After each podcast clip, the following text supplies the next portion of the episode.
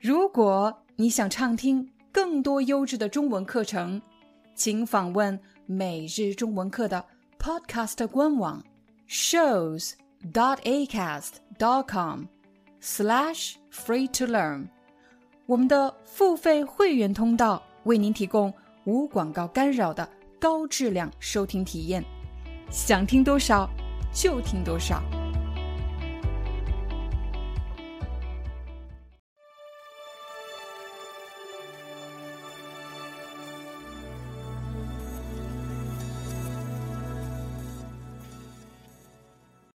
嗨，大家好，欢迎大家来到今天的中文课，我是你们的中文老师廖丹。在今天的课程里，我将和大家分享 HSKK 高级口语考试分哪几个部分，以及每个部分考察些什么内容。HSKK 其实又叫汉语水平口语考试，这个口语考试一共分为三个级别。初级、中级和高级。通过屏幕上的表格，你可以看到，口语考试的难度越大，也就是级别越高，那么考试的时间就越长。初级口语考试将考察十七分钟，中级口语考试需要二十一分钟，而高级口语考试需要二十四分钟。虽然考试的难度越高，考察的时间越长，但是你会发现，难度越高，你回答的问题数量其实是越来越少的。比如初级口语考试，你需要完成二十七个题目，而中级口语考试你需要完成十四个题目。可是到了高级口语考试，你只需要完成六个任务。在今天的课程里，我们将帮助大家了解 HSK 高级口语考试分成哪三个部分，这三个部分是怎么考察的呢？我们应该怎么备考？高级口语考试的第一部分是听后复述，请大家要特别注意，这里不是重复，而是复述。听后重复和听后复述这两个词有什么不一样呢？如果你曾经参加过 HSK 的初级口语考试，又或者中级口语考试，你肯定记得，初级和中级考试的第一部分要求的是听后重复。你听到一句话，然后把这句话重复出来，你不需要改变句子，你听到什么？你就重复什么，而听后复述的意思是表示你需要用你自己的语言来说一说你刚才听到的内容，所以你不需要和原文说的一模一样。高级口语考试的第一部分听后复述一共有三道题，一般你会听到一个故事加两段话。好。现在开始第一到三题，每题你会听到一段话，请在低声后复述这段话。现在开始第一题：一，一只老鼠掉进了米缸，每天吃了睡，睡了吃，有时它也为是否要跳出米缸进行过思想斗争，但终究未能摆脱大米的诱惑，直到有一天。他发现米缸见了底，才意识到，以米缸现在的高度，自己就是想跳出去，也无能为力了。人们把老鼠能跳出缸外的高度，称为生命的高度。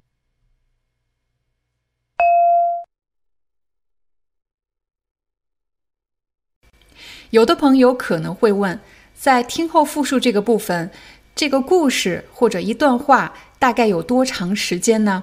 我算了一下，大概是三十五秒钟，所以它的长度其实是比较长的。那么我们怎么样才能记住刚才听到的内容呢？我给大家的建议是：当你听到一个故事或者一段话的时候，在前十五秒钟不要做任何笔记，你要做的就是仔细听清楚。你首先要搞明白这个故事。是关于谁的，以及这个故事大致的一个发展方向。当你已经比较确定了，我明白了这个故事讲的是这件事情，这时候你可以用简单的一些符号来记录你听到的一些细节。如果你听到的是一段话，也是同样的道理。不要听到后立刻做笔记。前十五秒钟，你首先要做的是听懂他说的是什么话题。那么这个话题他想传递什么样的信息，传递什么样的价值？你抓住一个大概的意思，然后再用速记的办法，比如一个符号或者一个拼音、一个汉字，来帮助你快速记录一些你可能会忘记的细节。听完每个音频后，你大概有一分四十秒的时间来完成你的复述，所以你在平时练习的时候就要学会给自己计时，看你在一分三十秒到一分四十秒这个时间长度能不能完成你的复述。完成了第一部分的练习，接下来你有十分钟的准备时间。这十分钟是用来准备第二部分以及第三部分的考题。第二部分你要完成的考题是朗读。朗读的意思就是放声读，大声的读出来。当你在准备朗读这一部分的考题的时候，首先请大家来思考一个问题：朗读这个环节。到底考察的是什么能力？有的朋友可能会说，这一部分考察的是发音，还有这些汉字你认不认识？所以在准备阅读的时候，他就会格外的注意自己的发音、音调准不准确，还有这些字我都认识吗？其实朗读这一部分考察的不仅仅是一个人认识多少汉字。又或者他的发音是不是准确？这部分还在考察一个人是否具备阅读的能力。请大家试着想一想：当你阅读一篇文章的时候，如果这篇文章讲的是你熟悉的话题，你平时经常聊这方面的话题，也经常阅读相关的文章，这时候如果我要求你大声朗读出来，你会发现，就算有一些汉字你不认识，但是你还是可以比较流畅的从头读到尾。可是，如果这个话题是你不熟悉的，当我给你一个段落的时候，即便我已经给你了两分钟让你快速浏览，可是你却发现，在两分钟里你根本看不懂这个段落讲的是什么。这时候再要求你大声朗读，你就会觉得非常困难。在进入第二部分和第三部分的考题之前，你有十分钟的准备时间。也就是说，在这十分钟里，你不仅要准备朗读这个题目，还要准备回答问题的两个题目。你一共要准备三道题。所以在这里要特别注意时间的分配，你不能把十分钟全部用来准备朗读，也不能把十分钟全部用来准备回答问题。我给大家的建议是，准备朗读的时间不应该超过两分钟。所以你在备考的时候，也就是练习模考的时候，就应该学会给自己计时，看在两分钟之内能不能够理解这篇文章的大意。那么问题就来了，应该怎么样读才能够理解这个段落的大意呢？其实，当你快速阅读的时候，并不表示你的速度都是一致的，从头快到尾，并不是这样的。而是有些部分你要放慢速度，慢慢读，理解了再继续向下；而有些部分可以快速的略过。通常来说，一段话会采用总、分、总的形式。总就是在这个段落的开始来给你介绍他的观点，或者这个段落大概要讲什么内容；而分的部分一般会有举例。和说明，在段落的最后部分，一般是一个概括性的句子。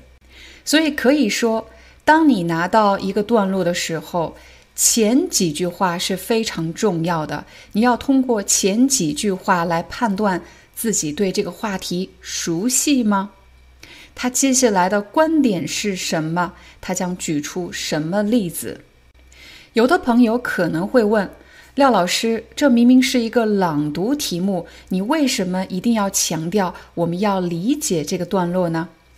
如果你不理解这个段落，那么在阅读的过程中就会遇到很多麻烦，比如错误的断句。我来给大家示范一下，有可能这些字我都认识。但是因为我不理解，所以在断句的时候，我断在了错误的位置。人们一般会有一种投机的心理，我们把它称为中彩票的心理。这种渴望一夜暴富的心理，你会发现，我刚才在朗读的时候，每个字。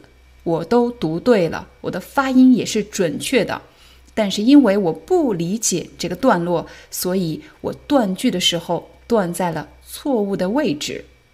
请大家试着想象一下，如果你对话题不了解，你对段落的意思不理解，那么就会造成你在断句的时候断错了位置，这会直接影响你在朗读时的流利度。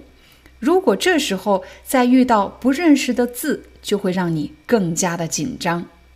但如果这是一个你熟悉的话题，你的断句都是准确的，你对这个段落的意思把握是准确的，就算有那么一两个字你读错了，但是也不会影响你整体的一个表现。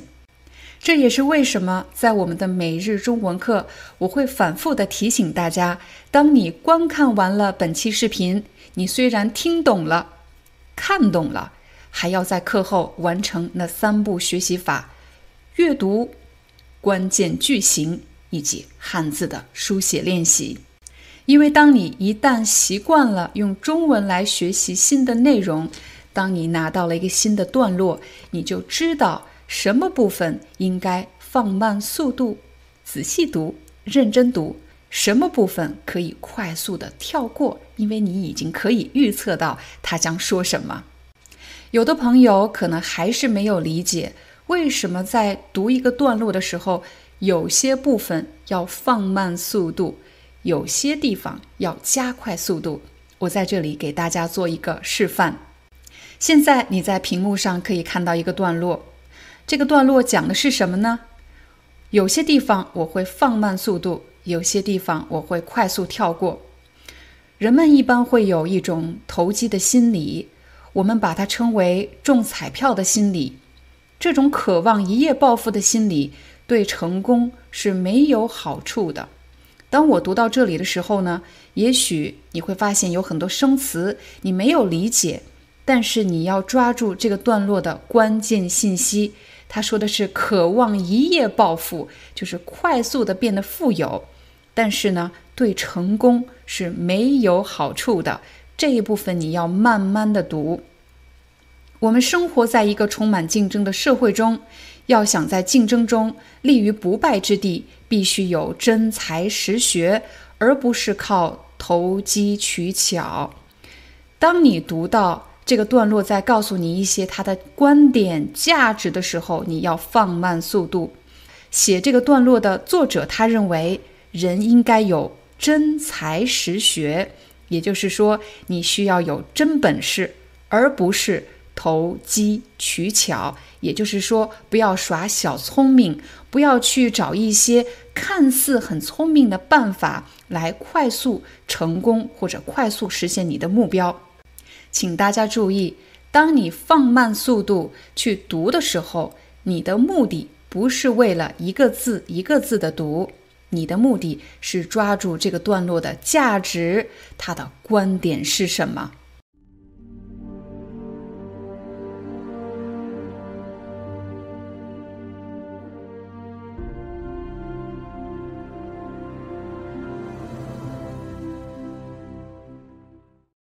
Hi, I'm your Chinese teacher, Liao Dan. Thank you so much for listening to 每日中文课. If you're looking for more lessons, please visit our podcaster website. Here's a link shows.acast.com slash free to learn.